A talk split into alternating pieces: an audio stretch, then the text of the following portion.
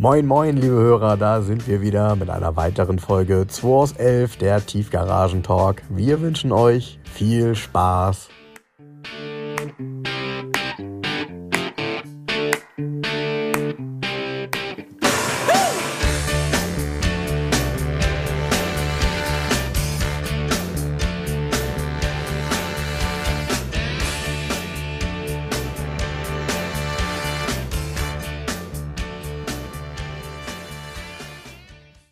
Sind wir schon mittendrin im Podcast, ja? Ja, aber ich meine, wer autoaffin ist, sollte mit dem schwäbischen Akzent irgendwie zurechtkommen. Also speziell du solltest mit dem ich schwäbischen besonders, Akzent ich zurechtkommen. besonders, ja. Damit kann man bei uns, äh, äh, bietet das echte Karrierechancen. Ja,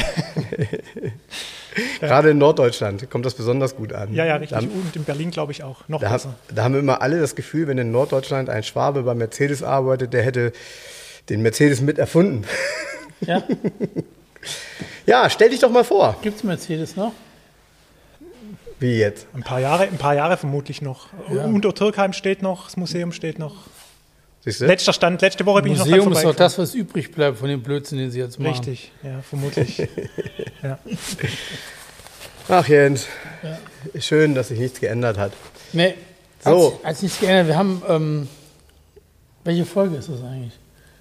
Das ist jetzt ein Durcheinander mit den, äh, mit den Folgen vom, Äh, mit den, mit den äh, äh, was ist das, 168, 169 oder so? nee, wir haben ja den Adventskalender dazwischen. Ja, ja, das ist ja trotzdem so. weiter. Trotzdem so, deshalb ja. Warte, lass mich gucken. 172 würde ich sagen. Ähm, stimmt, 175 sind wir jetzt. Folge 175? Nein! Nein. Es ist Folge 176, weil morgen ja nochmal 175 Adventskalender morgens kommt. Oh, Okay. also, willkommen in der Folge 176. Yes. Ähm, Samstagnachmittag, wir haben einen Gast. Genau. Und wie, wie das bei uns immer so ist, der Gast stellt sich selber vor. Ja, äh, hi, ich bin der Gast, Mario mein Name.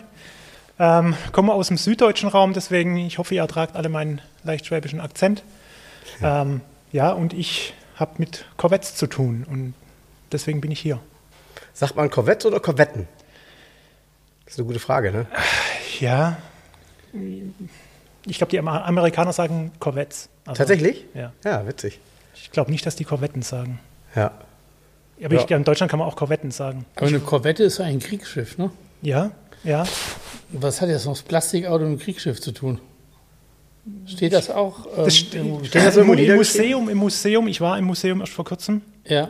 da konnte man das lesen. Ich war zu faul. Zu Kann es euch nicht mitteilen. Ja.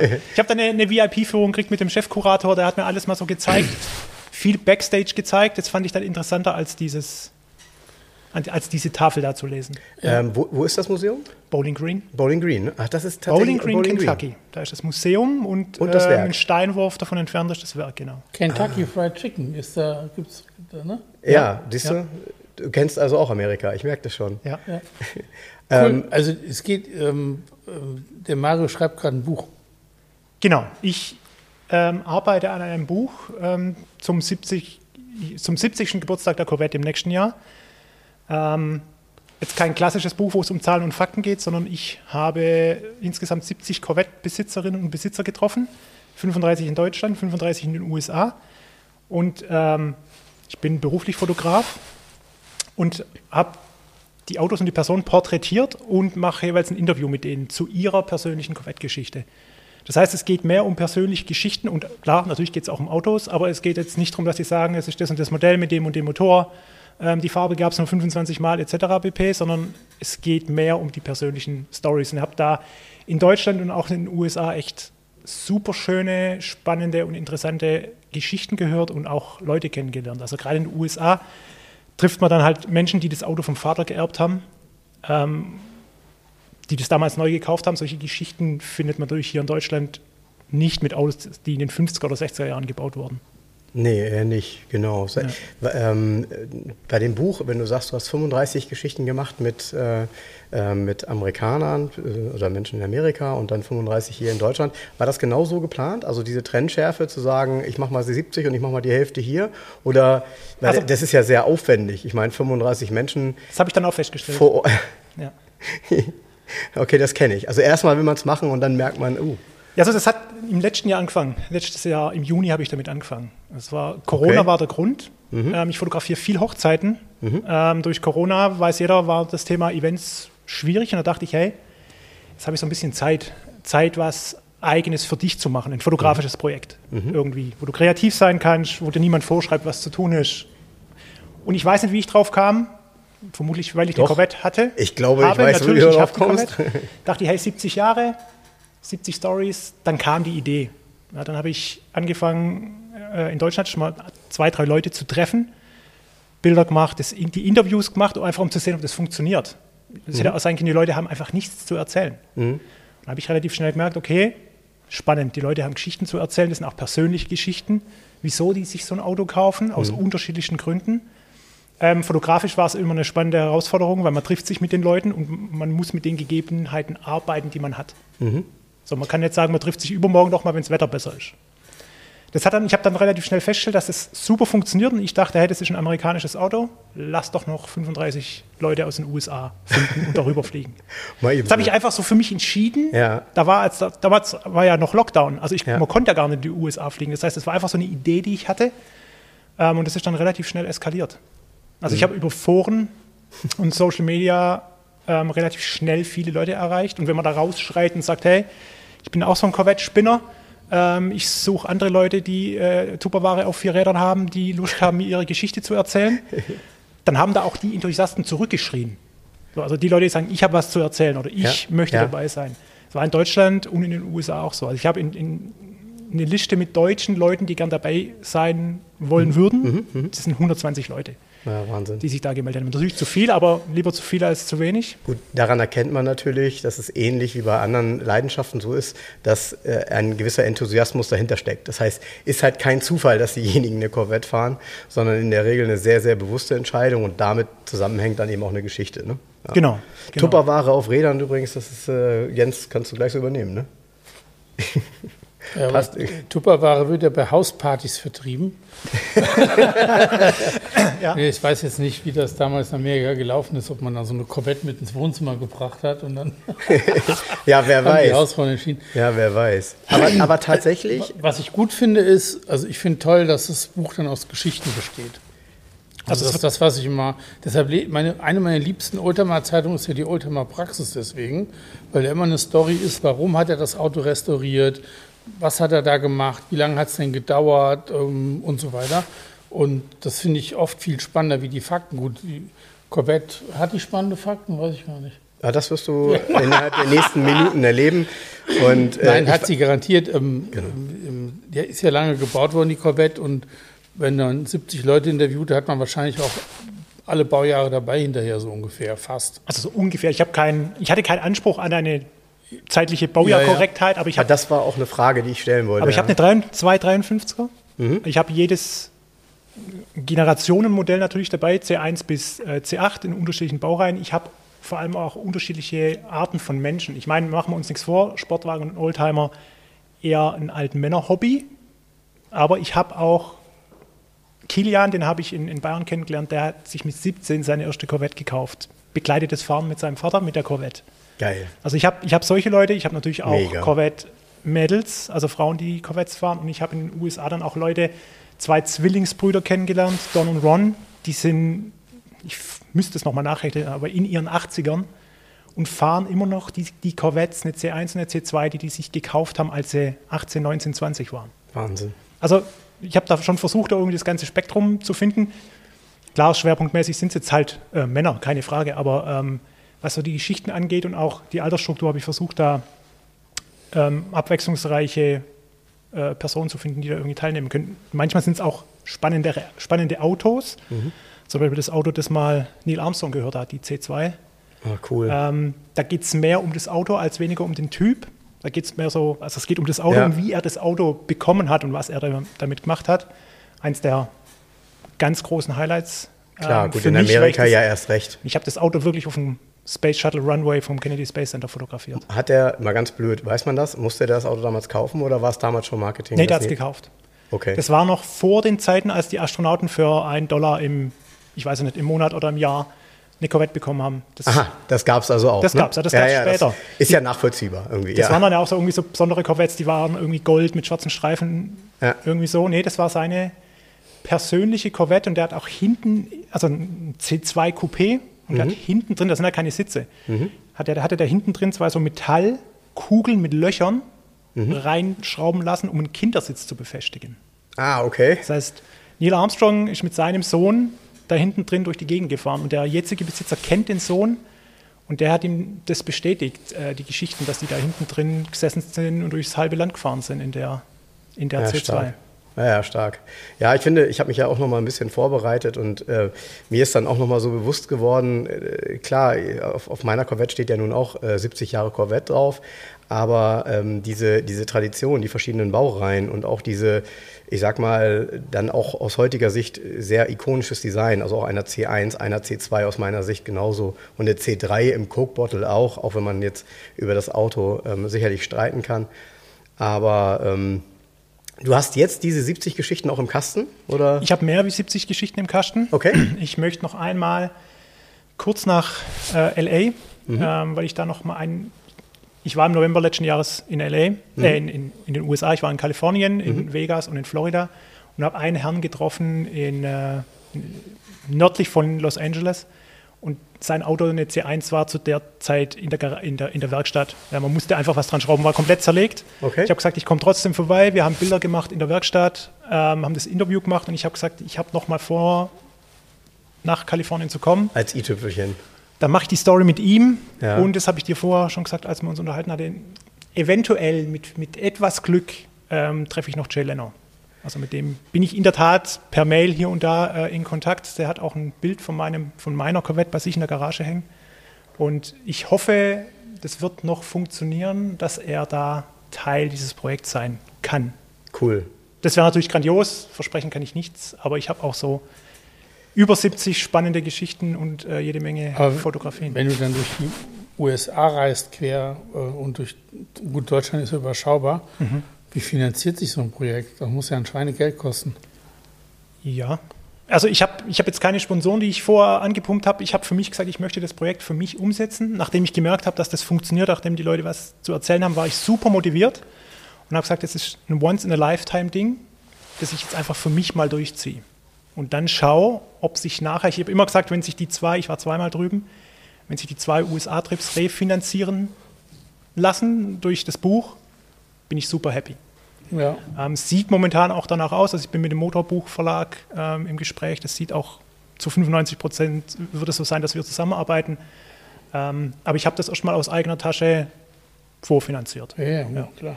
Krass. Ich war auch allein drüben. Also ich habe ja. versucht auch noch irgendwie jemand mitzunehmen. Ich habe viele äh, Freunde, die beruflich sehr eingespannt sind, familiär. War dann einfach schwierig und ähm, war dann da drüben und ich habe beim ersten Trip in 13 Tagen 18 Leute getroffen. Und, ähm, und im zweiten, jetzt im September, war es ähnlich. Also da waren es auch in, in zwei Wochen, in 14 Tagen irgendwie 16, 17 Leute. Und habe da jeweils zwischen 3.000 und 4.000 Kilometer hinter mich gebracht. Ja, Wahnsinn. Wahnsinn.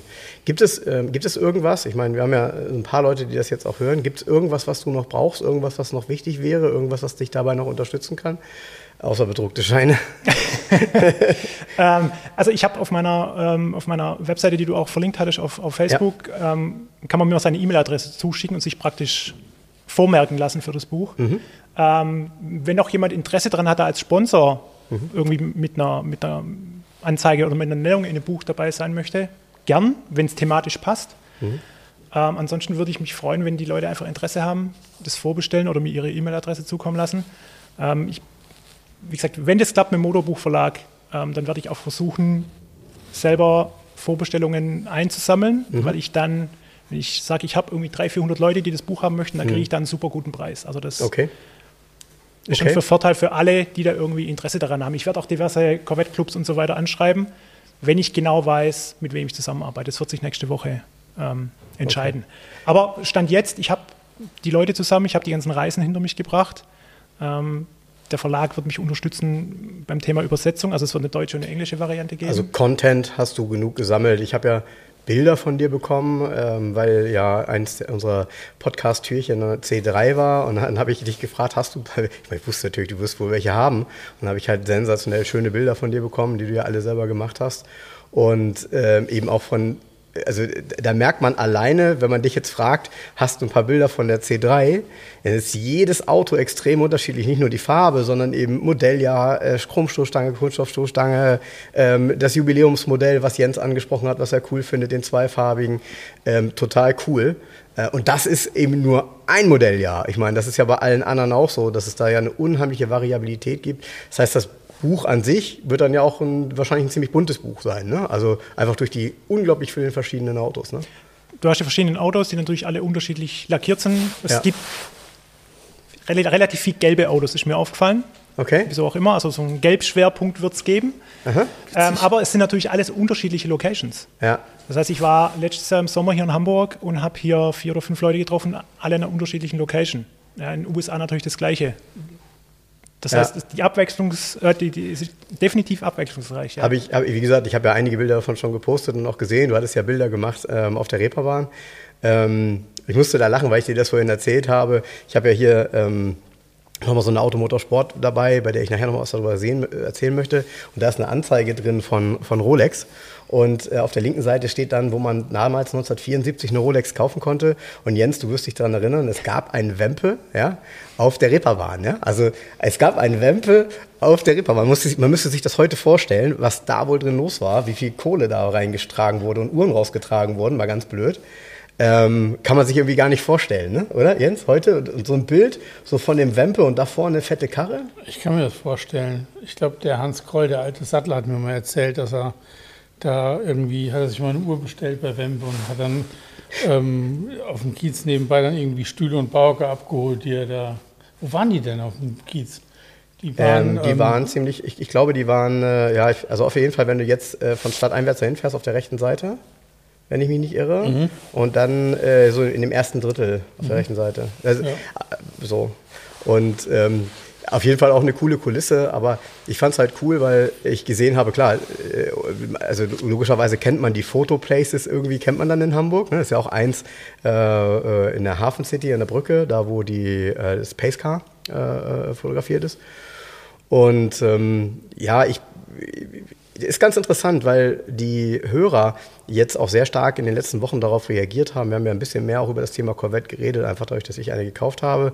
Das ist auch so sehr polarisierend. Also es gibt ähm, einige, die eben der Meinung sind von Jens, so dieses Thema Sportwagen, so naja, ähm, äh, wir foppen uns ja sowieso mit dem Thema immer so ein bisschen gegenseitig, aber ich glaube, ähm, es gibt keine zwei Meinungen, dass beispielsweise auch, du hast ja, kannst ja mal gleich erzählen, was du hast, dass das ähm, auch ikonische ähm, Oldtimer sind. Also ich sag mal, wenn du auf einem Treffen eine C1 siehst zum Beispiel, hui, was für ein, ich sag mal, besonderes und auch sehr eigenständiges Auto das damals war. Ne? Kannst du auch mit nichts gleichsetzen. Kannst du auch eigentlich, sorry, also wenn das ein Sportwagen ist, okay, aber eine C1 hat ja beispielsweise mit einem Porsche oder so nichts zu tun. Nee. Ne? So. Ne? Und es ist einfach für sich stehend ein toller, ein, ein toller, in Anführungsstrichen, Oldtimer. Ähm, und die ersten, das ähm, wissen ja wahrscheinlich, der eine wird es wissen, der noch nicht, die ersten Korvetten waren ja Sechszylinder. Ähm, und dann, glaube ich, ab, jetzt muss ich lügen, ab 56 oder 57, ab wann gab es nur noch Achtzylinder dann? Es gab dann ja auf einmal nur noch Achtzylinder. Ja, das könnte. Ich glaube, die ersten zwei, drei Jahre oder so gab es ja. noch äh, Sechszylinder. Blue Flame. Genau. Hieß der Motor. Genau, genau, genau. Und ähm, Trotzdem sind das eben besondere Autos. Aber ähm, wie bist du zu diesem Enthusiasmus ähm, US-Car bzw. dann Corvette gekommen? Also ich war schon immer, seit ich Kind war, irgendwie autoaffin. Mhm. Ähm, ich meine, ich komme aus der Stuttgarter Gegend. Meine Oma hat, in Zuffenhausen gewohnt. Mhm. Ähm, da kommt man nicht umher, dass man irgendwie Autos toll findet. Mhm. Ähm, und ich habe dann, als ich einen Führerschein hatte und so weiter, als, als das Thema Auto einfach auch konkreter wurde, habe ich einfach festgestellt, so 60er Jahre ähm, Amis V8. Fand ich mhm. einfach ähm, mhm. total geil. Ähm, speziell, speziell den ersten Generation Camaro. Also ich, mhm. hatte, ich hatte dann so irgendwann so eine Top 3, eine C2, mhm. 67er Camaro, 68er Charger. Mhm. Das war so mhm. das, was ich irgendwie. Mhm. Das können total viele nachfühlen. ja, und dann, wie das Leben manchmal so spielt, ähm, das persönlich ein Schicksalsschlag in der Familie. Mein Vater ist leider recht früh verstorben. Ähm, dadurch war dann so ein bisschen Geld da. Ähm, und meine Mutter hat meint so, jetzt könnte man sich ja überlegen, ob man sich irgendeinen Traum erfüllt. Ja, mhm. Und hat also nicht, finanziell nicht für einen Charger oder für eine C2 gereicht. Dann hatte ich, das war 2009, 2010, ähm, hatte ich dann einen 67er Camaro. Ja, das war so mein, mein erster Ami war. Nicht original, aber hatte viel Leistung, war laut, so wie ich mir das vorstelle. So, dann äh, ging die Jahre so ins Land. Das mit dem Thema mit der Fotografie hat sich bei mir nebenberuflich so weiterentwickelt. Das heißt, war da auch ein bisschen mehr Geld da, dass ich in dieses ähm, in, in das Spaßhobby investieren konnte. Und dann hatte ich irgendwann mal einen 67er Camaro, einen 64er Impala Cabrio Oh. und einen, Ah. und einen 72er Ford Van. Genau. Bevor du weiter erzählst, kurz einsteigen. Du hast mir vorhin ein Bild gezeigt von dem 64er Impala. 64er Impala ist ja auch so ein, ich sag mal, äh, ein Auto, was zumindest mal in, in der Automobilwelt irgendwie wichtig ist und in der Popkultur erst recht. Ähm, äh, du sagtest, der hat ein Luftfahrwerk, aber was hast du mir erzählt? Woher kommt das Auto? Das Auto wurde 1964 in Stuttgart erst zugelassen, hat sich ein Stuttgarter Tankstellenbesitzer damals neu bestellt, wurde in den Niederlanden gefertigt. Typisch schwäbische Ausstattung, es war ein SS mit einem großen Motor, aber bis auf das Verdeck alles andere manuell.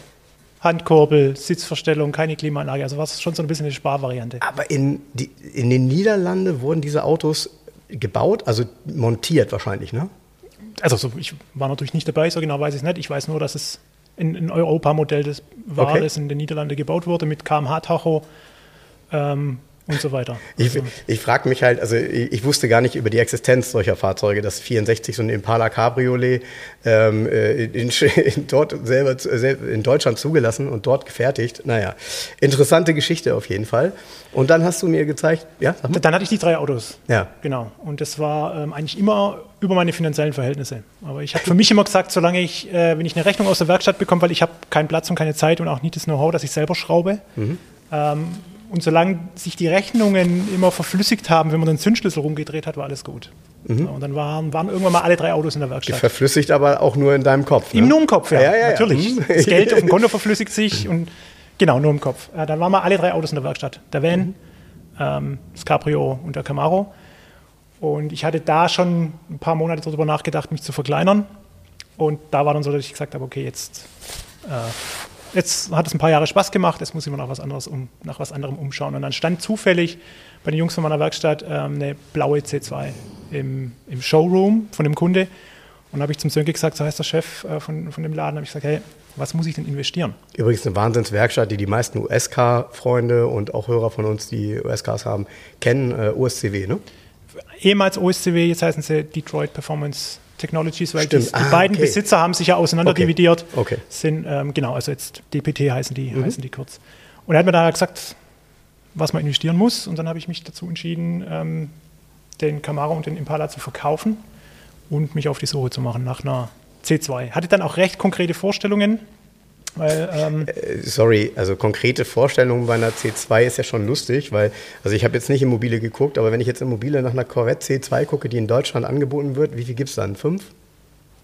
Vielleicht. Vermutlich, ja. Ich schon Und dann kommt einer mit konkreten Vorstellungen, ist auch interessant. Aber erzähl. ja, ich hatte halt ein paar Farben, die ich nicht wollte. Okay? Ähm, ich wollte ein paar Ausstellungs, äh, äh, ähm, ähm, Ausstattungsvarianten und ich wollte sie, wenn es geht, möglichst unrestauriert. Ähm, weil ich mit den anderen beiden Autos, die waren halt restauriert, mal mehr, mal weniger gut, hatte ich halt so die Erfahrung gemacht.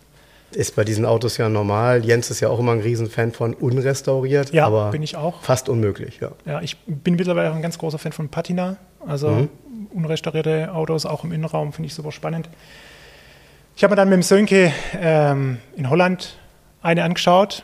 Ähm, laut Verkäufer super restauriert, etc. pp. Schlussendlich hatte der Radstand rechts, rechts zu links irgendwie drei Zentimeter Unterschied und der Rahmen einen Knick. Ja, ja. zum Glück hatte ich einen Sönke dabei, mir wäre das vermutlich nie aufgefallen. Nee, Also ich hätte die drei gesagt, Zentimeter auch nicht gesehen. Aber so, der hat dann rechts geguckt, links geguckt und hat dann zu dem Verkäufer gemeint, er soll mal einen Meterstab besorgen. Und dann, er hat es wahrscheinlich einfach im Abstand zum Kotflügel ja. gesehen. Ja. Haben dann, hab dann in Europa nichts gefunden, was mir irgendwie getaugt hat und habe dann angefangen, auf Craigslist in den USA zu suchen. Und hab dann, Craigslist, für unsere Hörer, die das nicht wissen, Craigslist ist im Grunde sowas wie eBay Kleinanzeigen in Amerika. Ähm, bei der es tatsächlich interessant ist, weil da wirklich die Privatleute ihre Kisten quasi meistens ähm, örtlich ähm, äh, zeigen. Und das ist auch das Entscheidende bei Craigslist. Man kann, also man könnte jetzt, äh, ihr könnt Wochen verbringen mit Craigslist, weil ihr müsst halt die verschiedenen, äh, da reicht auch nicht Bundesstaat, sondern äh, man muss quasi immer Umgebung, ähnlich wie bei eBay Kleinanzeigen auch, ähm, nur noch, dass es Amerika einen Ticken größer ist als Deutschland. So, das war die Wasserflasche. Ähm, auf jeden Fall Ähm, ja, so viel zum Thema Craigslist und dann hast du da angefangen zu suchen. Okay. Genau, habe dann, wie du sagst, einen Ort eingegeben und was ich suche, den nächsten Ort und habe dann da eine, eine Corvette gefunden, die in der Nähe von Denver stand. Mhm. Und da stand irgendwas von Serie Nummer 6, Pilot Car und so weiter und so fort. Ich habe mir das durchgelesen, fand die optisch ganz nett, habe aber nicht genau verstanden, was die mir da erzählen wollen. Und habe den Link dann im Sönke geschickt. Der hat dann nur zurückgeschrieben, oha, sehr interessant. Äh, er funkt mal seinen Kontakt an. Also er hat einen mhm. Freund in den USA, der mhm. ist hauptberuflich Polizist, mhm. kennt sich super gut mit Autos, an, äh, Autos aus und ähm, die machen öfters dann zusammen da Geschäfte. Also der mhm. fliegt dann hin, schaut sich die Autos an, mhm. Äh, äh, unterstützt beim Shipping und so weiter und so fort. Ähm, schlussendlich ja, ähm, ist dann so, dass es ein Pilot Car heißt nichts anderes wie Vorserienfahrzeug. Mhm. Also heißt ähm, nicht, dass das ein Pilot gefahren ist? Nee. Mal so ganz blöd, weil Nein, wenn man das genau. so liest, könnte man das, das denken. Pilot Car, ja, Vorserienfahrzeug. Das heißt, ähm, wir haben dann angefangen, uns alle Seriennummern die an dem Auto zu sehen waren, zuschicken zu lassen als Foto, weil man natürlich checken mussten, okay, ist das wirklich so? Ist das die Serie Nummer 6 von 1966? Behaupten kann man viel. Ja, ähm, habe dann die, die, Bilder, die ich hatte, einem Spezialisten in den USA zugeschickt von äh, der NCRS, der National Corvette Restoration Society oder so ähnlich. Ja, ja, ja, kenne ich sogar. Und der hat mir dann bestätigt, okay, das sind die korrekten Texte, die da drin sind, da wurde nichts irgendwie gefeilt, geschliffen und so weiter und so fort. Hat mir auch gesehen, dass das Auto im Originalzustand ist. Also das hat vor zehn Jahren mal einen neuen Lack bekommen in der Originalfarbe, aber Motor, Interieur, wenn man drunter schaut, ist halt ein Originalfahrzeug, das noch nie restauriert wurde. Ähm, das heißt, man kann da auch relativ schnell sehen, dass an dem Motor zum Beispiel, wo die Seriennummer ähm, zu finden ist, dass da noch nichts gefeilt wurde. Mhm. Und ja, war dann alles super spannend. Ähm, von dem Tag, an dem ich das Auto gefunden habe, bis zu dem Tag, wo ich mich dafür entschieden habe, das zu kaufen, verging, glaube ich, eine Woche. Ja, zum Glück. Ähm, Wenn es länger gewesen wäre, hättest du das Auto nicht gekriegt, glaube ich. Ja, wir haben dann, ich saß dann nachts beim Sönke im Büro und äh, wir haben uns das Auto per WhatsApp-Video und so weiter dann vor Ort angeschaut. Also der Kontakt ist dahin geflogen von San Francisco nach Denver, haben uns das Auto angeschaut. Ich habe das Geld überwiesen. Das hat sich so ein bisschen angefühlt wie das All-In beim Poker. Ja. Also ich habe so ich, in die ich. USA geschoben. Hatte ich neulich auch die Situation. Dann war das Geld drüben. Mhm. Dann war das Auto irgendwann am Hafen. Mhm. Und dann kam der Lockdown. Ach scheiße, ja. So, ich Ach, hatte, das, ich, das war Anfang 2020, März, so um den Dreh rum. Ich hatte so zwei, drei recht schlaflose Nächte. Ach, sowas mache ich, macht man natürlich nicht. Also ich mache sowas nicht ständig, dass ich drüben ein Auto kaufe und dann Lockdown. Naja, wenn das Geld schon mal weg ist. Ne? Ja, genau, das war das. Und dann so ein Lockdown kommt. Ähm. Ja. Sönke war total entspannt. Ähm, schlussendlich hat es auf den Tag genau, also ich habe das Geld überwiesen und auf den Tag genau drei Monate später stand das Auto dann in Weinstadt vor der Werkstatt. Okay. Also es ging noch, okay. war alles entspannt. Okay. Und auch die Shipping-Costs waren noch in einem völlig vertretbaren Rahmen. Okay, ja, die sind ja dann zwischendurch nochmal richtig hochgegangen. Ja, das war noch davor. Ja. Also das war dann, das, ich habe, ähm, ja, der Transport mit dem LKW von, Den, von Denver an die Westküste hat mehr gekostet als der Transport mit dem Schiff nach Holland. Ach krass. Ja. Also, Ach so, also, aber von der Westküste sogar? Ja. Das ist ja sogar noch teurer als ja, Also in, in dem Two-Car-Container, also waren nur zwei Autos drin. Okay. Also nicht übereinander gestapelt, mhm. sondern nur zwei. Dann war das Auto hier und dann wurde es bei mir recht schnell ziemlich nerdig, ja, weil ich dann angefangen habe, selber anhand von Indizien wollte ich kontrollieren, äh, stimmt dieses Vorserien, stimmt, diese Geschichte. stimmt mhm. dieser Fakt. Und ich habe daheim so eine Excel-Tabelle mit, ich weiß nicht wie vielen ähm, Zeilen an, äh, mit Datecodes von mhm. Fensterscheibe, mhm. Ähm, Lichtmaschine Gott, oh Gott, oh Gott. und so weiter und so fort. Habe ich okay. mir einfach rausgeschrieben und mhm. äh, ja, habe ich gesagt, ziemlich nerdig und bin aber dadurch sehr schnell äh, recht tief in die Corvette-Thematik eingetaucht. Und mhm. das war die Initialzündung dann auch für dieses Foto-Buchprojekt, das ich dann gestartet habe. Also wäre das jetzt nicht so ein spezielles Auto, mhm. könnte sein, wäre dass ich vielleicht gar nicht so tief da rein ja. gestolpert. Ja. Ähm, ja, und wie gesagt, von den Indizien, man kann sowas nicht ein, man kann sowas nicht zu 100 Prozent beweisen weil es für diese Autos keine Bestellung gab. Das heißt, die Vorserienfahrzeuge wurden von GM gebaut. Klar. Ähm, Als Versuch quasi, bestimmte ja, Kombinationen auszuprobieren. Genau, manche gingen an, an äh, GM-Mitarbeiter, manche wurden verschrottet. Wenn man zum Beispiel 66 haben sie ja den 427er zum Beispiel mal, den, den, den Big Block verbaut. Ja, ähm, ja. Da haben sie bestimmt auch ein, zwei Vorserienfahrzeuge mit dem Motor verbaut und haben dann da, keine Ahnung, 100.000 Meilen drauf gespult. Den verkauft man natürlich nicht. Aber dadurch gibt es keine Kundenbestellung. Und dadurch gibt es auch kein, nichts, was man Keine Dokumentation. Genau, ja, ja. es gibt es gibt da USA zig Spezialisten und Freaks, die äh, in, in alten Dokumenten recherchieren und so weiter. Dann gibt es einen, da kann man einen ähm, Shipping Data Report anfordern. Das heißt, du schickst ihm deine Seriennummer und er guckt, wann das Auto wohin ausgeliefert wurde. Zur Seriennummer 1 bis 9 von 66 gibt es keine, Ah, ja, weil die natürlich, Ja. es gab keinen Kunden. Heißt aber auch, wenn es keine für dein Auto gibt, Genau. bedeutet das eigentlich umso Indiz mehr, dass dafür. es eine Pilot Car ist. Genau. Ne? So. Und dann gibt es noch so zwei, drei Fakten, ähm, die haben von 65 Mhm. auf 66 die inneren Kotflügel leicht abgeändert. Mhm. Und ähm, der 66er Jahrgang startete im September 65. Wie das immer so ist bei den Amis, ja. Mein Auto wurde gebaut am 9. Juli 65, also einige Wochen vorher und hat handgefertigte Innenkotflügel, weil die finalen Formen für die Kotflügel vermutlich noch nicht zur Verfügung standen, aber man sieht die, die, die Fiberglasmatten und so weiter, das wurde handverklebt. Okay. Ähm, das ist ein so ein Pilot Car Fact und dann hat der Motorblock die Gussnummer von, fürs 65er Baujahr, aber die Seriennummer vom 66er Baujahr. Also da gibt es ein paar so Okay, so ein paar Indizien. ein Ne? paar so Indizien, die einfach, wo man einfach sieht, okay, das passt. Natürlich passen die, die, die Seriennummer 6, Motorrahmen, ähm, Chassis und so weiter, das passt natürlich auch alles zusammen. Jetzt wissen die Hörer vielleicht noch, wie eine C2 aussieht, aber erzähl nochmal, wie deine genau aussieht. Also welche Farbe hat die? Laguna Blue, Okay, das ist so ein, ähm, es ist ein, ein dunkles Blau und je nachdem, wie die Sonne drauf stand, so ein Blau-Grün. Also Ah, eine okay. ganz interessante Farbe, war 66 aber nicht so beliebt. Ähm, Mhm. Gab es nur, also die haben, ich glaube, 25.000 Corvettes gebaut in dem Jahr und ähm, zweieinhalbtausend gab es in der Farbe. okay. Ja. Und die Farbe gab es nur 66. Okay. Und wenn man sich jetzt mal überlegt, das war die Serie Nummer 6, ein Smallblock-Auto, die Farbe gab es nur 66. Es könnte sein, dass Mhm. es das erste Smallblock-Cabrio ist, das jemals in dieser Farbe produziert wurde. Ja, möglicherweise, ja. Möglicherweise. ja. Also das ist ein Macht's- Cabrio. macht's- ein Okay. Cabrio genau, ein Cabrio. Ähm, hat das Auto, wenn du das damals neu gekauft hast, ohne Extras knapp 4000 Dollar. Mhm. Das Auto hat Extras im Wert von ca. 1000 Dollar Mhm. verbaut. Also es hat einen Hardtop, ähm, Ledersitze. Das Hardtop ist auch noch dabei? Hardtop ist noch dabei. Ja, cool. Ja, sieht auch ziemlich geil aus mit dem Hardtop. Ähm, Ja, ist eine, nochmal, ist halt eine, das Coole daran ist, er sieht ja anders aus als natürlich logischerweise das Coupé. Coupé weiß ja jeder, Gibt's- gab ja Split Window und äh, das große. Gibt es auch eine Printanzeige von GM aus, den, aus der Zeit, ähm, wo sie eben ein Cabrio mit dem Hardtop Mhm. zeigen und da steht so, sowas drunter wie, ähm, für, die, für, für viele Leute ist das das schönere Coupé. Mhm. Also die haben da bewusst auch da, damit gespielt.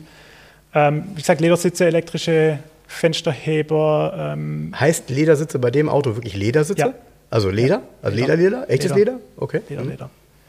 Ähm, Sidepipes, also den Side Exhaust, Also Abwerk, Sidepipe tatsächlich. Sidepipes, genau, den Ja. 300 350 PS Motor, Standard waren 300, dann Ja. gab es den 350, war der stärkste Smallblock Ja. äh, ähm, äh, in dem Baujahr und dann kam der Big Block.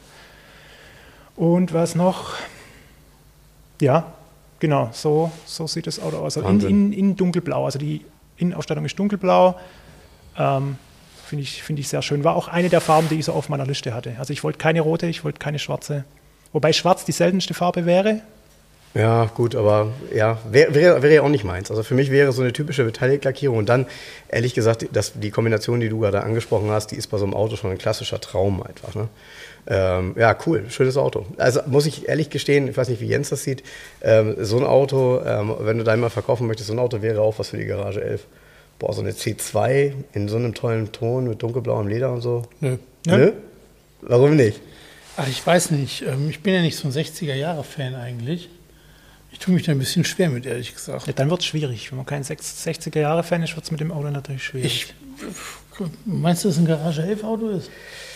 Also ich finde, ja, mal davon abgesehen, äh, es gibt natürlich, sorry, am Ende gibt es natürlich ähm, äh, US-Car-Händler, die sich mit dieser Thematik einfach mehr beschäftigen. Da schicke ich die Leute mal hin. Ja, was ich kann ich verstehen, aber ich finde, ähm, ich, also ich finde ganz persönlich, aber nochmal, das ist ja dein Bier, ähm, ich würde mich so einer Thematik immer dann öffnen, wenn das Auto ähm, eine gewisse besondere Geschichte Nö. ist. Und, äh, Nee, und ich, pass auf, nee, nee, das ist einfach, wir haben ja schon mal drüber gesprochen, über Corvette, so eine C3 im Pacecar-Design, ja, Mhm. die stelle ich hier sofort hin. Oder auch eine C, ich habe ja eine, eine ZR1 hier verkauft, so, Mhm. ja. Aber eine C2, das ist nicht so, hier steht ja auch kein 190 SL oder so, weißt du? das, da hast du recht, also das Das verstehe ich. ist so, es ist gefühlt ist es nicht Garage 11. Mhm. Und Garage 11 besteht ja nur aus meinen Gefühlen. Ja, ja, ja, ja, ja, das ist schon. Klingt sehr ein Auto, romantisch. ich gucke mir ein Auto an, frage mich, ist es Garage 11? Und wenn ich nicht das Gefühl habe, und bei der, Ko- also das heißt gar nicht, dass das Auto vielleicht sogar hübsch ist oder ich sogar sagen würde, wow, in der Farbe und so, geil hat irgendwas oder ist sexy. Ich meine, eine C2 ist ja ein sexy Auto, müssen wir nicht drüber sprechen. Äh, als, erst recht als Split-Window, als Coupé, also ist ja, da steht man davor und sagt, wow, das ist ja schon ziemlich cool. Aber es ist irgendwie gefühlt, passt es hier nicht rein. We- Weißt du, was ich bei der, weißt, was ich bei der C2 so besonders, also es gibt ein paar Dinge, die ich besonders schön finde.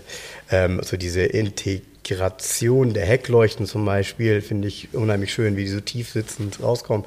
Aber was ich am aller, aller coolsten finde, es erinnert mich immer, ich weiß nicht, vielleicht kommst du drauf, wie das hieß. Ähm, die vorderen Scheinwerfer sind ja Teil der Karosserie und drehen sich quasi dann raus. Bitte? Drehscheinwerfer. Ja, ich nenne sie, ja genau, Klappscheinwerfer würde ich sie schon nicht nennen, weil Klappscheinwerfer klappen aus, die hier drehen sich ja und ändern ja quasi dann so leicht die Mit in Unterdruck oder? Karosserie Ja, vor. Elektrisch. Also es kommt aufs Baujahr an. Okay. Ja, ist also mein- gewechselt worden damals. Meine, meine sind elektrisch. Ja. Und äh, es gab damals mal Autos von, ähm, ich weiß nicht, ob du das kennst, von, ich glaube, die waren, waren die von Hot Wheels, wo du quasi ähm, vorne hat sich die Front in Unfall gedreht.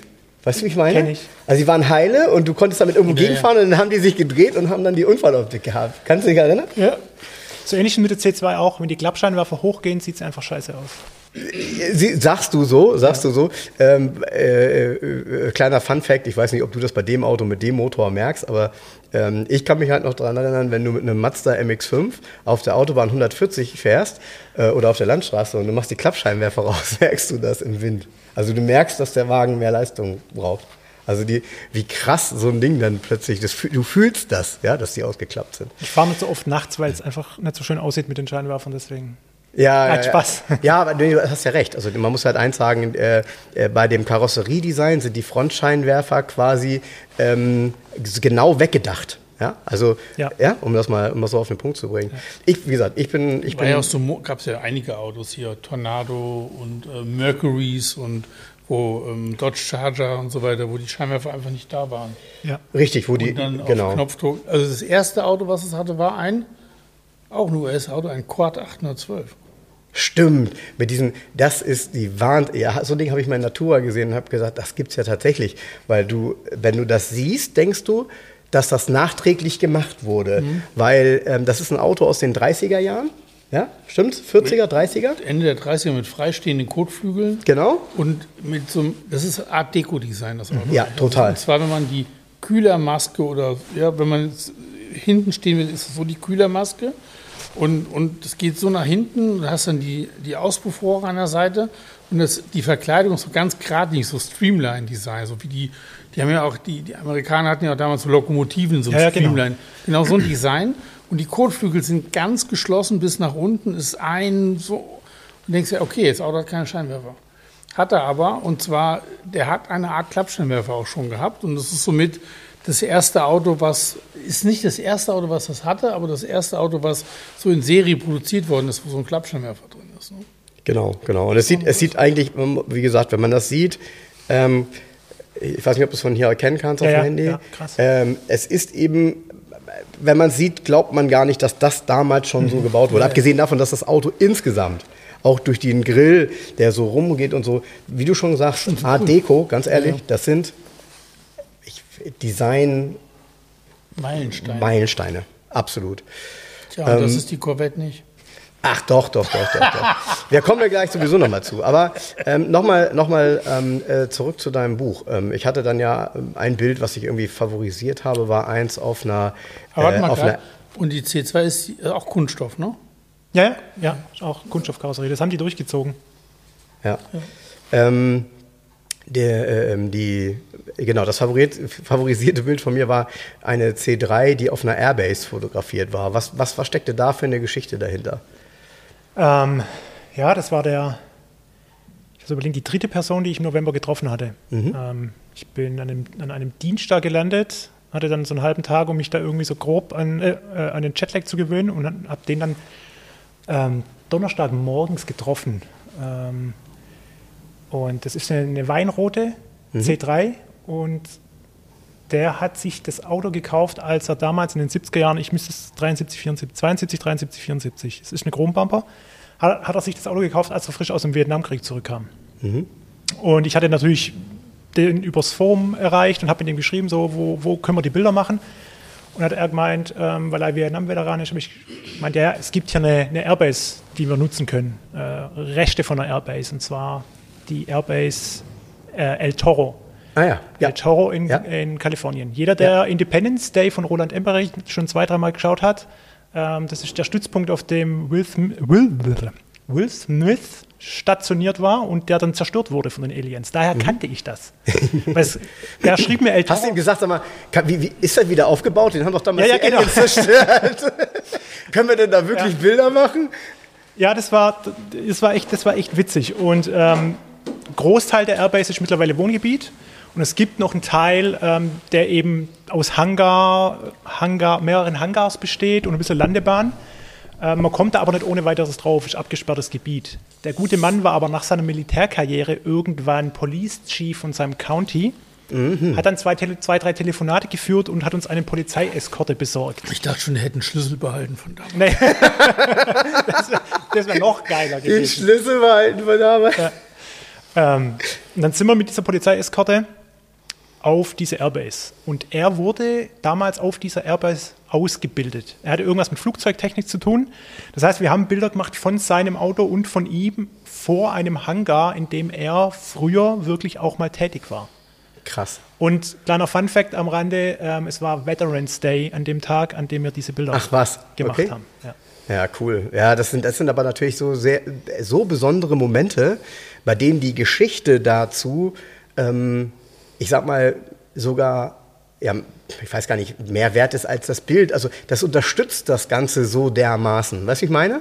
So ein Bild zu machen an so einem Ort ist ja schon was Besonderes. Aber die Geschichte dazu zu haben, ist eigentlich unvergleichlich. Also ähm, ich habe das, als du mir das geschrieben hast, weil ich bei dem Bild ja gesagt habe, Mensch, das wäre so mein favorisierter. Das ist so ein tolles Bild, diese, dieses, dieses Weinrot steht der C3 unheimlich gut. Und dann hat er ähm, äh, so einen äh, fünfspeichen, ich würde sagen, es sind American Racing Felgen in, in Gold lackiert. Also im Grunde so ein bisschen übrigens die Optik von dem, äh, von dem 911 Porsche, den du hier stehen hast, ja, Jens. Genau. Und da war ich auch sofort irgendwie hin und weg, weil diese Kombination einfach ein Traum ist und ähm, man eben merkt, wie, wie stark eben auch tatsächlich der solche, ich sage jetzt mal, solche Details dann eben Einfluss nehmen auf ein Auto also das Auto war damals, als er es neu gekauft hatte, Gold. Das Weinrot kam dann über die Jahre irgendwann mal dazu. Das Gold ist ausgeblichen sozusagen. Ja, genau. Color Change. Ja. Ja, ja, gut, aber das ist ja, das ist ja auch eine Zeit lang äh, in Amerika ähm, ja, etwas häufiger gewesen. Und ja. der hat jetzt das Auto ja schon auch extrem lang. Das war zu einer Zeit, da hat man auf Originalität keine Rolle gespielt. Äh, genau. Das hat keine Rolle gespielt. Aber der Motor, alles andere als original. Also der Block ist noch original, aber Anbauteile etc. sind auch alle ja, und er wird ja dann jetzt mittlerweile, also gut, wenn er im Vietnamkrieg war, dann ist er ja dann wahrscheinlich irgendwann in den 50ern geboren, vermutlich. Ähm, vielleicht noch früher. Also der wird ja dann mittlerweile auch auf jeden Fall über 70 sein, ja, ja, deutlich ja, über 70. Also ich habe mir nie die Ausweise zeigen lassen und mir die Geburtsdaten hm. aufgeschrieben, aber mit Sicherheit über 70. Und, und die, die freuen sich natürlich auch über die Bilder wahrscheinlich, ne? weil äh, das für die natürlich auch eine Gelegenheit ist, solche Bilder in der Art und Weise für sich selber auch nochmal zu haben. Äh, natürlich freuen sie sich sicherlich auch Teil des Buches zu sein. Wenn ich das richtig gelesen habe, wird es das Buch ja auch in Deutsch und in Englisch geben, ne? Ja, also ähm, wie gesagt, ich habe vorhin schon gesagt, ich werde vermutlich mit dem Motorbuchverlag äh, zusammenarbeiten und die werden das Buch mit einem Partner auch in den USA veröffentlichen. Das war mir ganz wichtig, ähm, dass ich das nicht nur hier in Deutschland veröffentliche, sondern auch in den USA. Ähm, und das wird also auch stattfinden. Also wenn, sie, wenn die das hinkriegen, wenn ich ehrlich bin, wenn die, wenn die das hinkriegen und es so eine Geschichte gibt, ähm, dann äh, kann ich mir gar nicht vorstellen, dass wenn das in Amerika vertrieben wird, dass, das, äh, dass du dann nicht deine Stückzahlen erreichst, die du gerne erreichen möchtest. Also die Stückzahlen, die ich mir so vorgestellt hatte, mit denen ja. der, die Trips in die USA refinanziert wären, ja. die kriegt man mit den, mit den äh, deutschen Tatsächlich? Deutschen, oh, ja, deutschen okay. Auflage schon zusammen. Okay, also ist im Grunde das, das amerikanische Thema wäre ein tolles Zusatzthema, wenn das klappen würde, ne? Ja, natürlich. Also wie gesagt, wäre mir auch super wichtig für, für die Leute, die ich da drüben getroffen habe. Also ich habe ja da ähm, ganz andere Art von Enthusiasten getroffen, die da schon viel länger drin, drin hängen, wo das Familiengeschichten sind. Ähm, ich habe Leute getroffen, die bei GM arbeiten, ähm, die fürs Museum arbeiten und so weiter und so fort. Also ja, aber das zeigt wahrscheinlich auch diese unterschiedliche Stellung in der Gesellschaft, die das Auto hat. Zwar bei uns und auch in den USA. Absolut. Also, Total. Ich kenne das auch ähm, aus den USA, ähm, aus dem privaten Bereich, wo dann auch Leute ähm, im Umfeld von, von meinem Vater eine Corvette hatten, aber das war dann ein älterer Herr. Die Corvette war da aber das besondere Sonntags-Sportwagenauto. Und es war nicht irgendwie ein Gebrauchsgegenstand in dem Sinne gar nicht, sondern ähm, das hat man sich nicht gekauft, um, um irgendwie zum Supermarkt zu fahren, sondern bei schönem Wetter wurde die mal rausgeholt, dann wurde die wieder weggestellt und ähm, der Stellenwert dieses Autos ist da komplett anders wie bei uns. Ja, klar, die sind auch ja. unheimlich stolz natürlich darauf. Ähm, Vielleicht an der Stelle passt das. Ich will mal hier die, die Kuh von hinten aufzäumen, Jens. Ich hatte es, du hast es noch nicht gehört. Die Kuh von hinten aufzäumen, das habe ich auch nicht ja. gehört. Ja, ja. Ne, ja. Brauchst nicht rausschneiden. Äh, wo, wo, wo, wo, reitet man? Scheiße, das Pferd von hinten aufzäumen. Die Kuh ist geil. Genau. Das ist, ich liebe Leute, die Sprüche falsch anwenden und jetzt bin ich mal wieder selber einer von denen. Ja. Ähm, ich ähm, habe ja hier diesen, diesen Test und äh, der ist mir gestern durch Zufall in die Hände gefallen, weil ich mich ja gestern äh, habe ich eine Automotorsport gesucht, wo der 3,0 CSL drin ist. Und dann bin ich auf das Baujahr 74 und dann habe ich hier eine Automotorsport gefunden, ähm, bei der ist der eine, CSL nicht von 73? Ja, aber tatsächlich im Automotorsporttest erst 74. Ah, okay. Und dann habe ich die, ähm, habe ich hier einen Test gefunden und auch, äh, das ist auch das Titelcar dieser Automotorsport eine Chevrolet Corvette Stingray, Baujahr 74, die hier getestet wurde mit dem damals größten Motor, dem 7,4 Liter V8 Big Block. Und ähm, um hinten anzufangen, ich, da sind noch ein paar interessante Facts bei, aber eine Sache, die hier steht und die vielleicht jetzt gerade passt. Ähm, die Automotorsport schreibt hier folgendes. Zweifellos ist die Corvette immer noch in stärkerem Maße ein Show-Sportwagen als eine vergleichbare europäische, als vergleichbare europäische Produkte. Allerdings wird hier eine Show geboten, die sich auch in Europa sehen lassen kann. Im Prinzip lässt sich die Corvette nach wie vor mit jenen Worten charakterisieren, mit denen es vor über 20 Jahren Tom Keating, seinerzeit General Manager von Chevrolet, versuchte. Mit der Corvette haben wir einen Sportwagen nach amerikanischer Tradition gebaut. Sie ist kein Rennwagen in dem Sinn, in dem ein europäischer Sportwagen allgemein als Rennwagen verstanden wird. Sie soll vielmehr den Vorstellungen des amerikanischen Publikums von stilistischer Schönheit, Komfort und Bedienungsfreundlichkeit und Leistung gerecht werden. Sie wurde es und sie fand im Laufe der Jahre auch außerhalb Amerikas immer mehr Freunde, die heute vor allem einen Wunsch haben, dass die Show weitergehen möchte. Ich finde, ganz ehrlich, sensationell geschrieben hier von Fritz Reuter. Ähm, das war 74, das ist jetzt fast 50 Jahre her mit der 20 Jahre langen Tradition der Corvette damals. Ähm, interessanterweise, und äh, deshalb sind da so ein paar Dinge drin, die auch das eine unterstützen, was Jens sagt, das andere auch so ein bisschen widerlegen. Ich glaube, da haben immer beide Seiten recht. Aber ich glaube, das findet man das ganz gut wieder. Dieses ähm, Showsportwagen ist vielleicht ein bisschen despektierlich aus deutscher Sicht, aber klar, weil ähm, natürlich konnte damals ein Porsche Carrera, der übrigens hier damit verglichen wird. Hier hat man so zum Vergleich, auch das ist spannend, die Werte eines Porsche Carrera, eines Fiat, äh, Fiat Dino hätte ich fast gesagt, ja, das äh, war ein guter Versprecher. Ferrari Dino, der übrigens hier nicht Ferrari heißt, sondern Dino, 308 GT4. Maserati ja, Merak. Haben wir, haben wir ja, haben wir ja gesagt, gehabt. hieß ja Dino. Genau. Maserati Merak, De Tomaso Pantera, äh, GTS wohlgemerkt, ähm, hat man hier verglichen. Und Fakt war, damals war schon die Corvette natürlich das äh, deutlich günstigste Auto von denen. Ähm, das deut der deutliche Low-Performer auch, ne? Ja, also äh, es war, ich finde, was hier steht, ist respektabel, aber konnte natürlich trotzdem mit einem Porsche Carrera nicht mithalten. Und das wiederum, und das hat mich auch schockiert, ist eigentlich eigener Sache, einer Sache geschuldet. Dieses Auto, eine C3, wirkt ja relativ schmal, ja, relativ lang, aber trotzdem ein bisschen filigran, hat eine Kunststoffkarosserie und wiegt trotzdem vollgetankt 1685 Kilo mit dem Big Block. Und sorry, natürlich kann das Auto nicht besonders sportlich sein 500 Kilo mehr wie ein Carrera 2.7.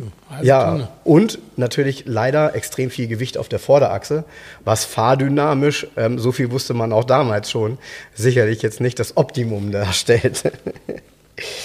ja, und was hier, finde ich ganz interessant übrigens, Ähm, auch da für unsere Hörer, die ein bisschen jünger sind, die das nicht mehr kennen. Jens wird das noch kennen. Wir können gleich mal drüber sprechen, welches Auto das hat. Ja, nee, pass auf, weil das ist kein, kein Corvette-typische Geschichte, das hatten unsere Autos auch.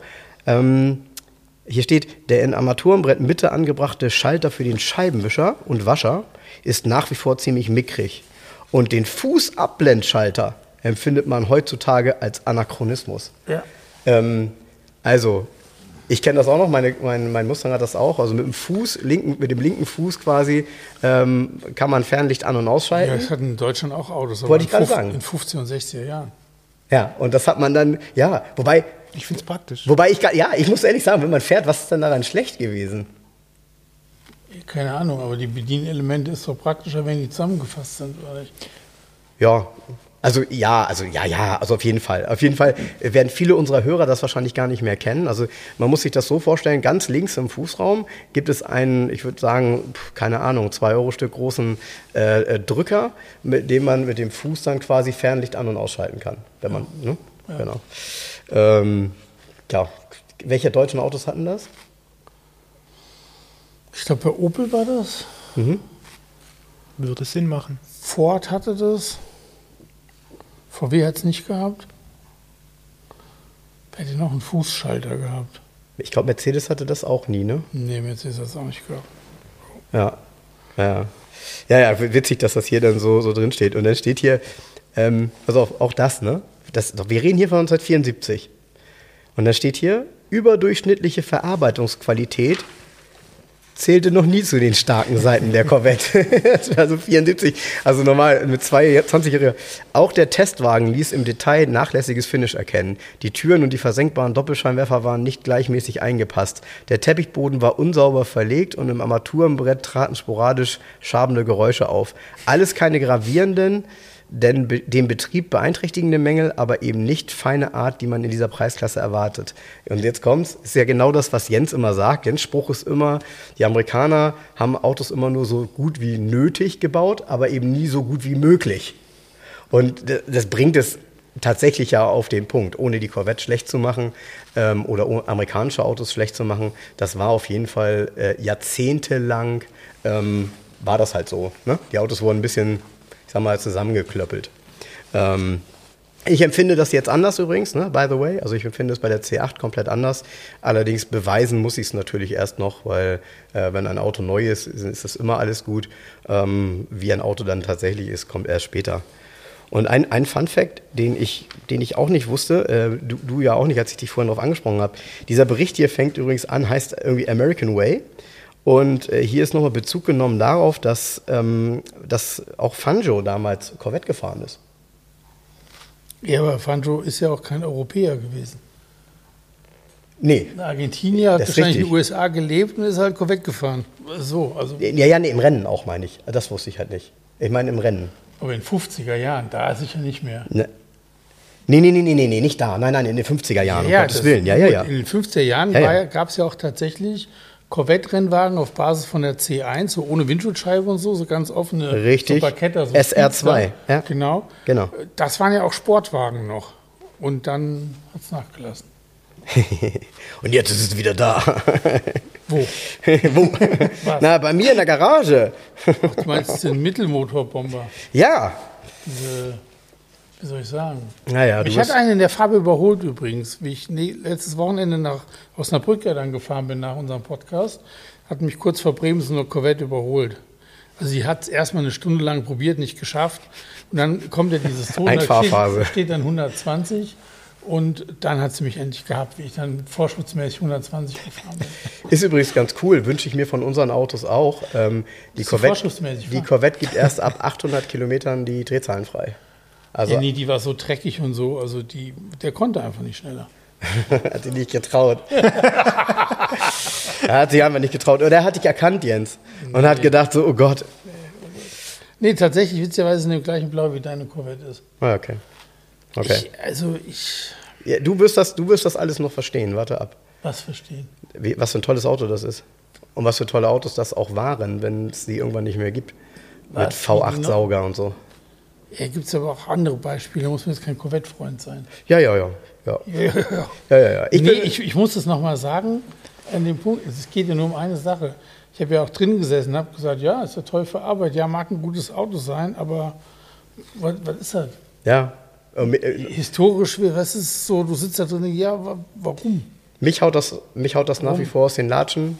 Hatten und die da eine Vorstandsvorsitzende, hatten die einen Schlaganfall, wie sie das alle entschieden haben? Ich habe, ich hab, ähm, als ich jetzt im September drüben war, habe ich ähm, am 11. September einen Mann getroffen, der schon seit zig Jahrzehnten Corvette-Treffen organisiert und Ausfahrten und auch gut vernetzt ist. Und der hat eine C5 komplett in Stars and Stripes.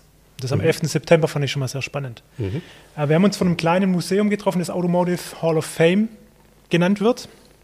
Und einer der Gäste, die erschien, war Harlan Charles, Head of Marketing von Corvette.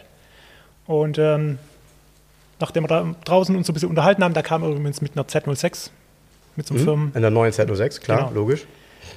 Und äh, in diesem Museum gab es einen, einen, kleinen Raum, wo so 40, 50 Leute reingepasst haben für Vorträge. Da hat dann der Larry, hieß der, mit seiner Stars and Stripes Corvette ein bisschen was erzählt. Dann durfte ich was über mein Projekt erzählen vor versammelter Mannschaft. Und dann hat Harlan Charles 45 Minuten lang interne PowerPoint-Präsentationen gezeigt, die zur Entsch Entscheidung für die Mittelmotor C8 geführt haben. Also da ging es um Erschließung neuer Zielgruppen. Ähm Alleine, dass er es tut, sagt ja schon aus, dass er weiß, wenn er sich vor so einem Publikum zeigt, dass er so anfangen muss. Ja, erzähl mal weiter. Also es ging um, es ging um ähm, einmal um das Thema neue Zielgruppen zu erschließen ähm, und die Weiterentwicklung. Und die C7 war an einem Punkt, ja, da hätte man halt noch an der Karosserie vielleicht irgendwie hier und da was verändern ähm, können, aber schlussendlich, wenn man das Thema Sportlichkeit vorantreiben will, er hat es dann mit diversen europäischen Sportwagen einfach wurde da verglichen, kommt man um diesen Mittelmotor nicht herum. Und er hat natürlich auch nochmal mit ähm, Sora Arkos Dantov argumentiert, der Godfather of Corvette, der damals in den 50er, 60er Jahren ja schon von einer Mittelmotor-Corvette geträumt hat. Ähm, entsteht übrigens eine Mittelmotor-Corvette aus den 70er Jahren auch im Museum. Ähm, Hast du mir ein Bild geschickt? Ja, sieht auf dem Bild geil aus. Ich fand es vor Ort einfach irgendwie, sah das wie so ein Quasimodo irgendwie, das hat irgendwie nicht gepasst. Okay, das ja. ist das, was Jens von der neuen denkt. Wie der neuen auch. ja, dann, dann haben sie das Konzept aus den 70er Jahren. Genau, bei der neuen passt auch alles nicht zusammen. Die, auch die Radhäuser passen nicht, die Räder wirken zu klein, das ganze Auto ist komisch.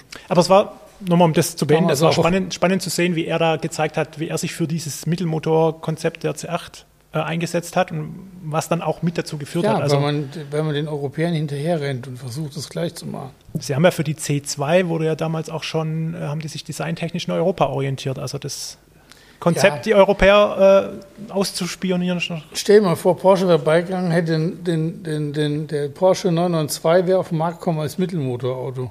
Hätte auch jeder warum? Das Warum verstehe ich nicht. Was also heißt denn noch sportlicher machen, noch immer höher, weiter, schneller und die anderen können es besser? Und ähm, ist da irgendwie alles Käse? Es müsste ja eigentlich so sein, dass bei deinen ähm, 70 Geschichten der ein oder andere etwas zur C8 gesagt hat. Ähm, wie würdest du das äh, beurteilen? War das geteilter Arsch, ja. wie man so schön also, sagt? Das Ding polarisiert. So wie bei euch jetzt hier auf den zwei Stühlen. Ja. Love it or hate it. Ja. Und so ähnlich war es da auch. Also es gab Leute, die gesagt haben, bei ihnen hört die Corvette bei der C7 auf, mit der langen Haube, den Motor vorne und so weiter.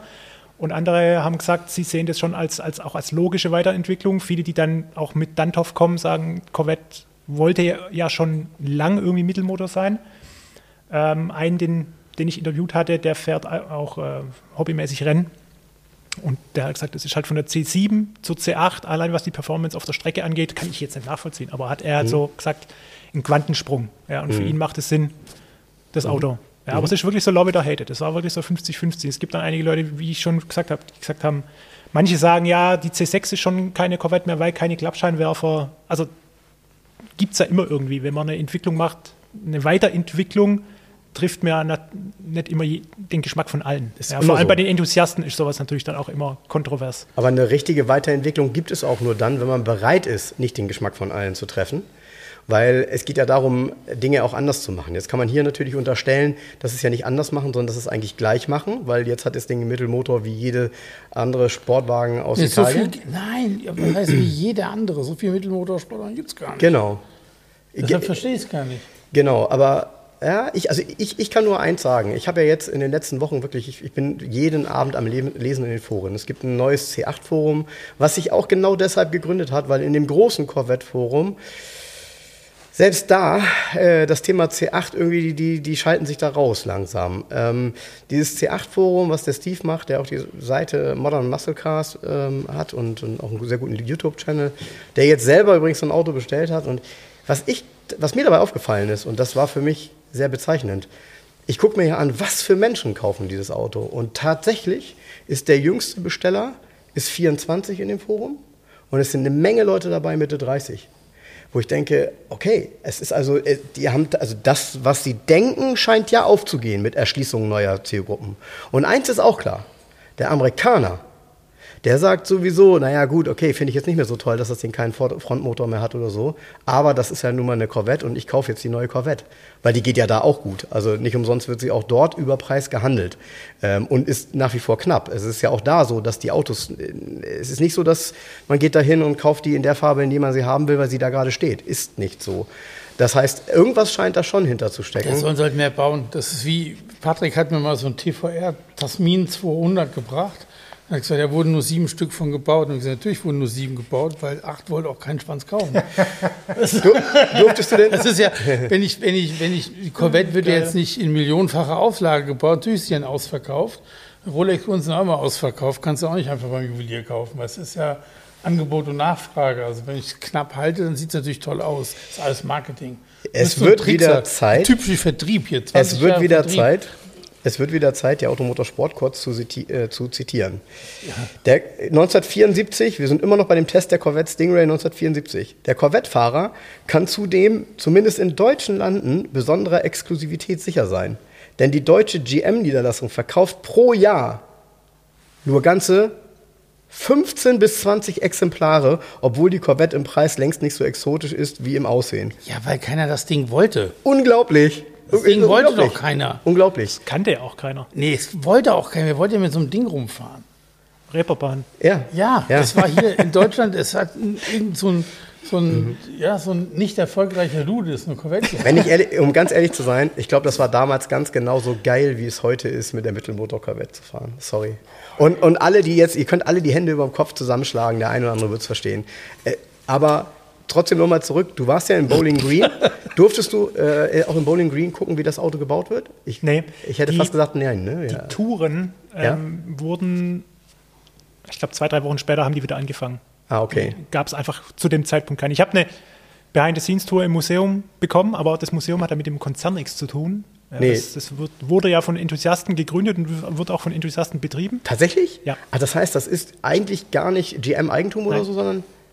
GM unterstützt. Da, da, stehen natürlich auch Autos von GM, also zum Beispiel die, die 83er Corvette, von der es genau eine gibt. Ja.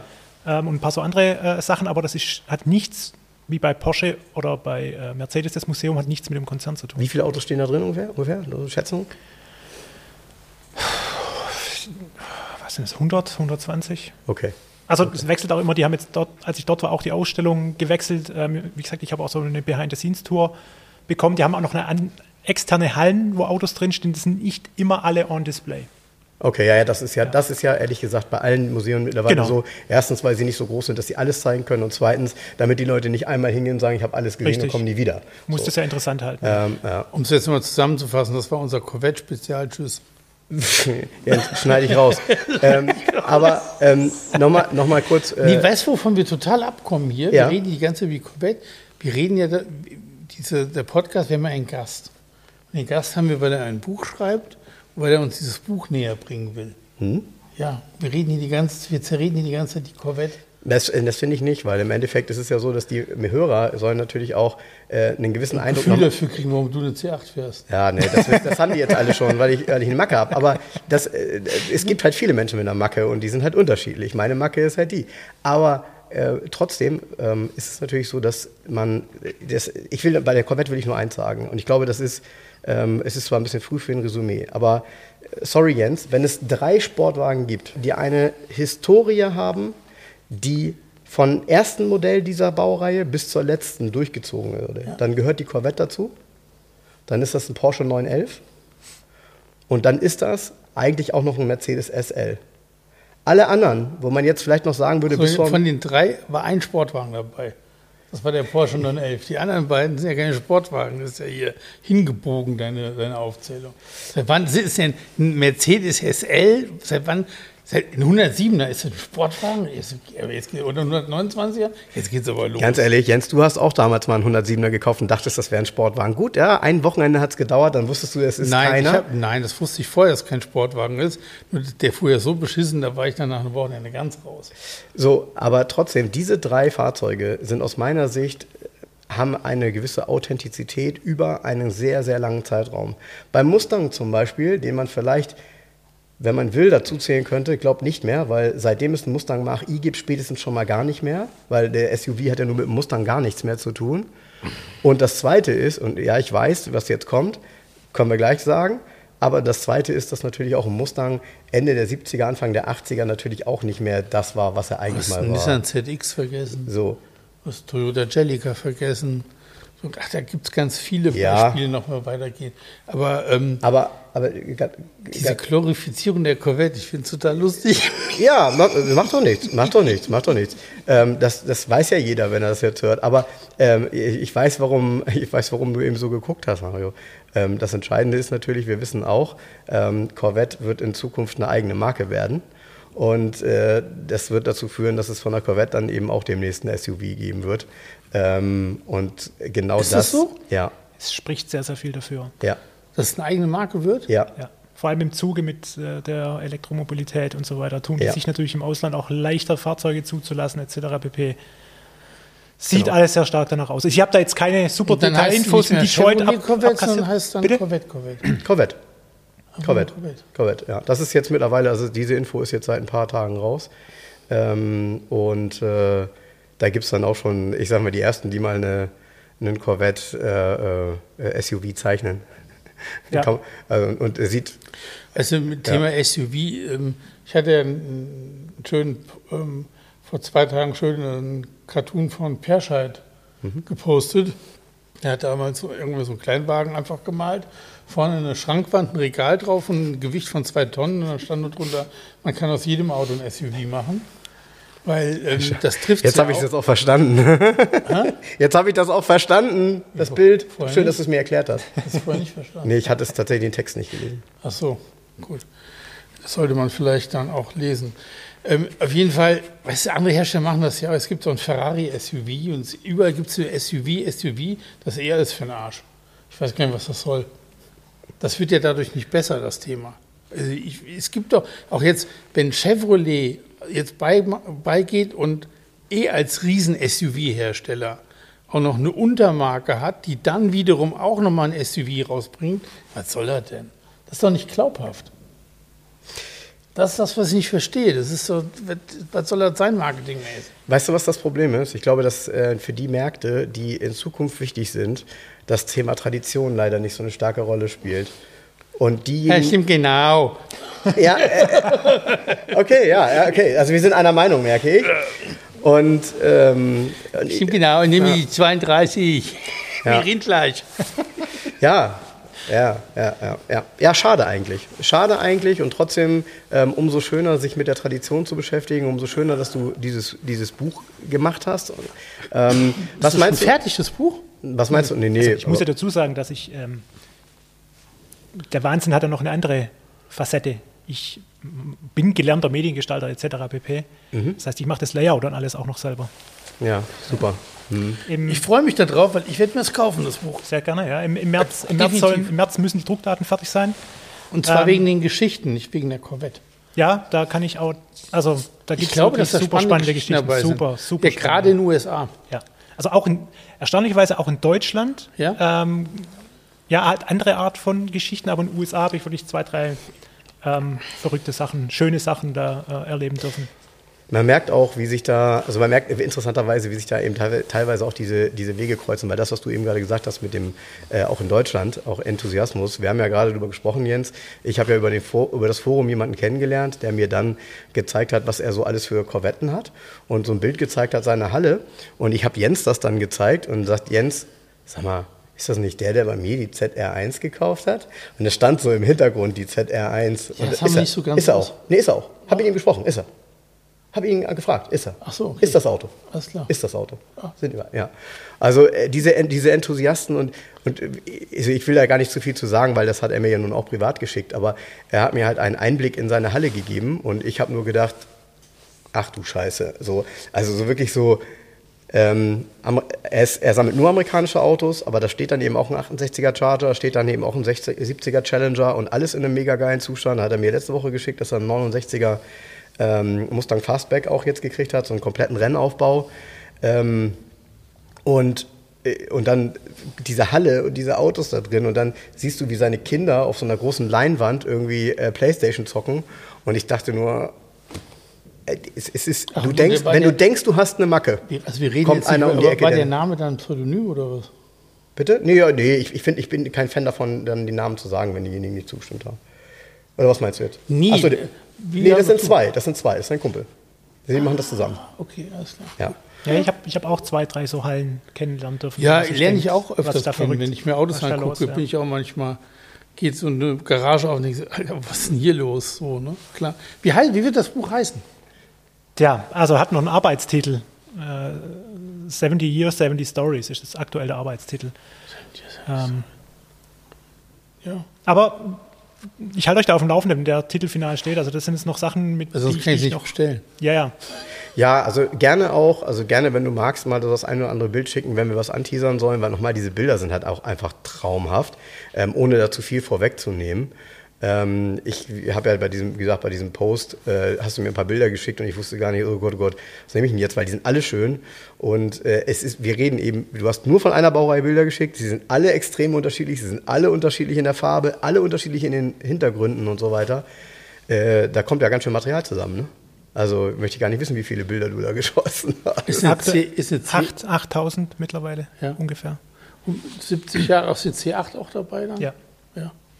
Also ich habe, ähm, ich hoffe, oh. dass ich dich noch mit ins Buch reinkriege. Oh, äh, weil du weil auf deinem Auto ja 70 Years draufsteht. Lieben gerne. Ähm, ich habe also ich habe geguckt, dass ich schon so ein bisschen Gleichgewicht halte, dass ich von jedem Modell, von jeder Modellgeneration ähnlich viele drin habe. Es werden ein bisschen mehr C3s drin sein, was aber auch die Realität widerspiegelt, weil die, die ist längste Bauzeit. Die längste Bauzeit, Bauzeit, genau. Ähm, aber ansonsten habe ich C1 bis C8 ähm, alles, alles dabei. Was ich noch cool finde, also ich gebe dir so die eine oder andere, eine Corvette, so ein Pesca-Ding finde ich ganz Hab witzig. Ich? Ja. Und was ich auch cool finde, ist eine ganz frühe C4. Und dann mhm. am besten so ein Goldmetallic mit braunem Leder. Geil. So wie jeder sagen würde, was, äh, so, ne? So wie der von äh, Ace. Weiß nicht, wer ist Ace? Ace von, äh, vom A-Team. Ach, Ace of Space. Hat der eine goldene? Ja. Ja, ich glaube. Ich würde sagen, weißt du, so richtig sein, ja. Anfang 80er Jahre Style, so, so komplett untypisch. Also ich, also ich habe eine, ich glaube, eine recht frühe in dem Türkis. Ja, ist das, ah, ist das von unserem Hörer? Ja. Hat er einen 211 Aufkleber in der Scheibe? Ja, ja, ein neues. Yes!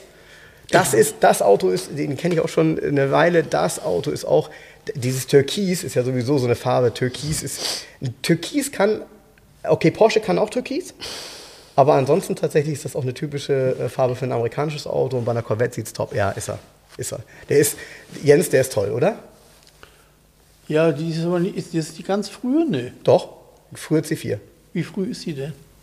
Weiß ich nicht auswendig. Ja. Nee, die muss Gold sein und irgendwie so braun. Ja, Gold finde ich auch geil. Also die muss so, so richtig, die muss aussehen wie, weißt du, wenn in Amerika manchmal so auf so kleineren Flughäfen, wenn du aus dem Flugzeug steigst, und bei diesen komischen, die haben ja so komischen Teppichboden überall, was? Mit so komischen ja, Mustern. Ja, stimmt. Dazu muss stimmt. die passen. Stimmt, ja. Das ja, Feeling ja. muss sich einstellen. Ja, ja, ja, ja, ja, Ich bin ja mal mit Helge im Youngtimer-Duell, sind wir auch mal eine Corvette gefahren im Vergleich. Und ich muss sagen, das war echt ein Klapperding. Ne? Das war auch eine C4. Da hat es an allen Ecken hat es geklappert und gequietscht und geknarzt. Und wir waren, ja. sind komplett verrückt geworden. Die fuhr ganz gut, also leistungsmäßig. Mhm. Aber von der Qualität, das war so wie, oh Gott, oh Gott, oh Gott. ja, vielleicht ist, das, ist vielleicht das der Grund, warum es häufig ältere Leute fahren, die dann vielleicht genau diese Töne schon auf dem Ohr nicht mehr haben. Nee, aber du ganz ernsthaft, die ZR1 bin ich ja auch ein paar Meter gefahren hier. Und die hat aber auch ganz schön gequietscht und geknarzt. Du, also. Ja, Z, ZR1, das werde ich auch nie vergessen. Ähm, ich weiß nicht, ob du dich damals damit beschäftigt hast, als die ZR1 quasi wiederbelebt wurde in der C6 mit, diesem, mit dieser Plexiglas-Anteil in der Motorhaube, wo man den Motor durchsehen konnte. Und diesem, ich würde sagen, in der Hall of Fame von Serienfahrzeugen auf Platz 2 der, besten, der beste Klang, den es gibt. Beste Klang hat aus meiner Sicht immer noch ein Carrera GT 10-Zylinder. Das ist zum Niederknien. Klingt ja eher wie ein Formel-1-Rennwagen. Ja, ja, genau. Aber ja, ja, ja, ja, aber ist halt ein Re Serienauto, finde ich unglaublich. Aber eine ZR1 C6 damals un, unbeschreiblicher Klang. Beste Klang überhaupt kennt ihr von, von, von, ja. von Nick Mason die ähm, CD von seinen ganzen Autos? Nein. Echt nicht? Nein. Gibt es eine, gibt's eine CD, eine Klang-CD? Ja, es gibt ein Buch. Von, oh, hört, von, hört. Es gibt ein Buch, ähm, Nick Masons Autos, ja. Und dazu gibt es, ähm, in dem Buch ist eigentlich eine CD drin. Und jedes Auto auf irgendeiner... Die fehlt aber, wenn man es Gebrauch kauft.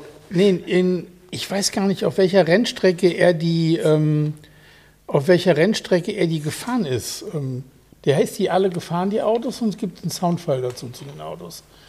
Und da gibt es einen 1953er BRM 16-Zylinder. Das ist der geilste Motorsound überhaupt. Was hast du noch nie gehört? Ich suche das mal raus. Wir hören dir das gleich nochmal. Wir hören uns das mal an.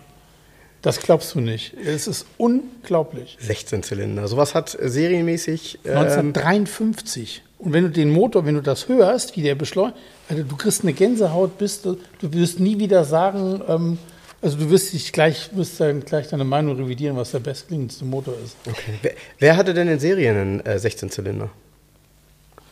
Cadillac. Korrekt. Hatte damals, ähm, äh, mein, mein, mein, pass auf, werde ich auch nie vergessen, muss ich auch erzählen, werde ich nie vergessen. Ähm, Freund von mir, Ulf, ähm, der eine Motoreninstandsetzung hat in Soltau, hatte damals, da war ich, boah, wie alt waren wir da? Keine Ahnung, ich war 15 oder so. Und da hatte er da so einen 16-Zylinder Cadillac-Motor. Und der war auf so einer Traverse mit, äh, mit Getriebe und Starter. Und äh, der musste überholt werden, war, war überholt. Ui, war überholt. Und wir haben den angelassen. Der hatte, warte, hatte er Krümmer dran oder hatte er keine dran? Ich weiß es nicht. Ey, wir, stand, also wir standen da, musst dir vorstellen, wir machen den an und du stehst neben diesem Motor und du kriegst, du erschreckst dich so dermaßen. Dieser, also der Klang an sich, die, die Lautstärke bei so einem 16-Zylinder, das war der absolute Wahnsinn. Ich ja. habe das hier gerade auf meinem iPhone mal. Wir dürfen das natürlich gar nicht senden. Wir dürfen das hier nicht hören und senden. Wir haben ja keine Rechte daran. Ne? Äh, kommt drauf an. Wenn er bei GEMA ist, ja, zahle ich ja GEMA. Deshalb dürfen wir ja auch den, äh, äh, äh unser, unser das, das weiß ich nicht, ob das GEMA ist. Das geht hier raus nicht vor. Ja, also wir können ja trotzdem mal Werbung dafür machen. Man kann es hören über ja, wo findest du das, das jetzt gerade? Ich habe hab mir die selber runtergeladen, ich habe die selbst abgespeichert. Ach so. Die CD heißt Into the Red von Nick Mason. Into the Red? Von Nick Mason. Gibt es auch von Hans Zimmer, ist ja witzig. Nick Mason, nee, nee, okay. Ja, musst du mal gucken, wo man das findet. Also ähm, auf jeden Fall guter Tipp. Und da sind viele Soundfiles drauf? Ja, das sind eines von seinen Autos. Die fahren ah, okay. da, ähm, hier Jaguar D-Type, Maserati 250F, Ferrari 312, 512, Lola Tyrrell, Porsche 962, Alfa Romeo 8C äh, 2300, Panhard B1 von 1901. Corvette? Nein. Sowas? Nein, nur Sportwagen, ne? nur Sportwagen in dem Fall. Ne? Gut. Ach, Jens. Wir hören uns das jetzt mal an. Wir freuen uns alle auf das Buch 7070. Das wird ja anders heißen. Ähm, und ähm, ja, ich fand es super, super, super gut, dass du da gewesen bist. Ich finde die Geschichten äh, und deine Bilder und alles, was dazugehört und vor allem auch deinen ganz persönlichen Enthusiasmus echt großartig. Ähm, ähm, ich kann das alles komplett nachvollziehen. Äh, ein bisschen mehr noch als Jens.